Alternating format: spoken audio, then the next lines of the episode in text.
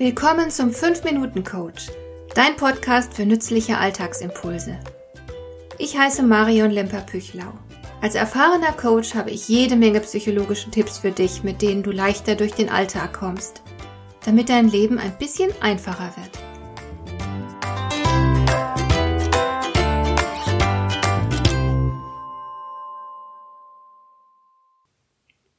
Es gibt sehr viele verschiedene Arten zu lieben. Du wirst vermutlich auf sehr individuelle Weise lieben und deine Liebe auch auf deine eigene Weise zeigen. Als ich vor Jahren einmal einen Erziehungsratgeber schreiben sollte, habe ich viel über die Liebe recherchiert. Und ich möchte dir hier von einer antiken Sichtweise berichten, die mir persönlich sehr geholfen hat.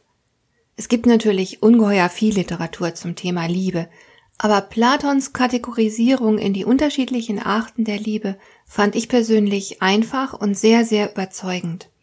Deshalb machen wir jetzt einen kleinen Ausflug in die Philosophie. Ich erkenne dank Platon jetzt immer sehr schnell, was los ist, um welche Art von Liebe es sich jeweils handelt und was ich deshalb zu erwarten habe. Und ich kann mit Platons Konzept auch blitzschnell meine eigene Art zu lieben überprüfen und gegebenenfalls hinterfragen. In dieser und der nächsten Folge möchte ich dir deshalb Platons einfache und nützliche Sichtweise der Liebe vermitteln. Das wird dir auf jeden Fall helfen, Liebesbeziehungen richtig einzuordnen und das Geschehen schneller zu durchschauen. Du weißt dann einfach besser, woran du bist. Fangen wir heute einfach mal mit Eros an.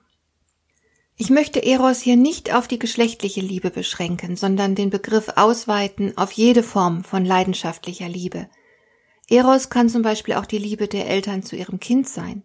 Eltern können durchaus mit derselben Heftigkeit und Leidenschaft lieben wie Verliebte.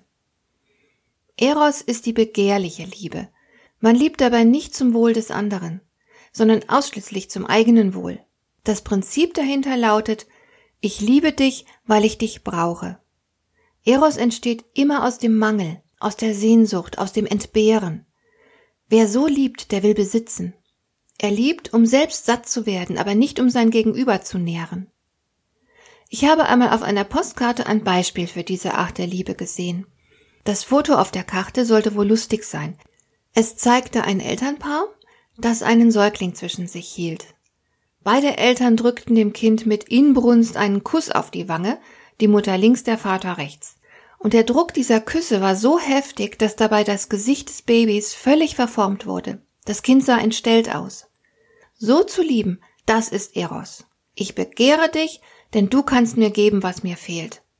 Der andere wird der eigenen Bedürftigkeit geopfert. Dabei können die Bedürfnisse durchaus unterschiedlich geartet sein. Eros hat sehr viele verschiedene Motive, Einsamkeit zum Beispiel. Man will einfach nicht mehr allein sein oder Eitelkeit. Man will sich mit einem attraktiven oder sehr erfolgreichen Menschen schmücken und so weiter. Sokrates hat das Prinzip mit folgendem Satz beschrieben. Was man nicht hat und was man nicht selbst ist, wohl aber zu sein wünscht, dies und dergleichen sind die Dinge, auf welche die Begierde und das Verlangen gerichtet sind. Eros ist Hunger, der in der Verkleidung selbstloser Liebe daherkommt. Tatsächlich nimmt die Sache niemals ein gutes Ende. Denn es sind dabei nur zwei Entwicklungen möglich, die sich beide niemand wünschen würde. Fall 1 der andere befriedigt die eigenen Bedürfnisse nicht in der erwarteten Weise. Dann hört die Liebe auf. Fall 2. Der andere befriedigt die eigenen Bedürfnisse in der erwarteten Weise. Folglich wird man genährt und irgendwann satt. Dann hört die Liebe auf. Denn wer satt ist, begehrt nicht mehr und wer nicht begehrt, der liebt nicht mehr. So oder so kann der andere also nur verlieren. Er wird schlichtweg funktionalisiert. Das sind die grausamen Gesetze von Eros. Liebe, die auf Entbehren beruht, die kann langfristig nur scheitern. Deshalb ist es eine gute Idee, wenn du immer ein bisschen auf der Hut bist und dir genau anschaust, was du dem anderen bedeutest. Und sollte jemand irgendwann zu dir sagen, bleib bei mir, ich brauch dich doch, dann weißt du, dass du rennen und dich retten musst. Hat dir der heutige Impuls gefallen? Dann kannst du jetzt zwei Dinge tun. Du kannst mir eine Nachricht schicken mit einer Frage, zu der du gerne hier im Podcast eine Antwort hättest. Du erreichst mich unter info@lemper-püchlau.de und du kannst eine Bewertung bei iTunes abgeben, damit diese Sendung für andere Interessierte sichtbarer wird. Schön, dass du mir zugehört hast. Bis zum nächsten Mal eine gute Zeit für dich.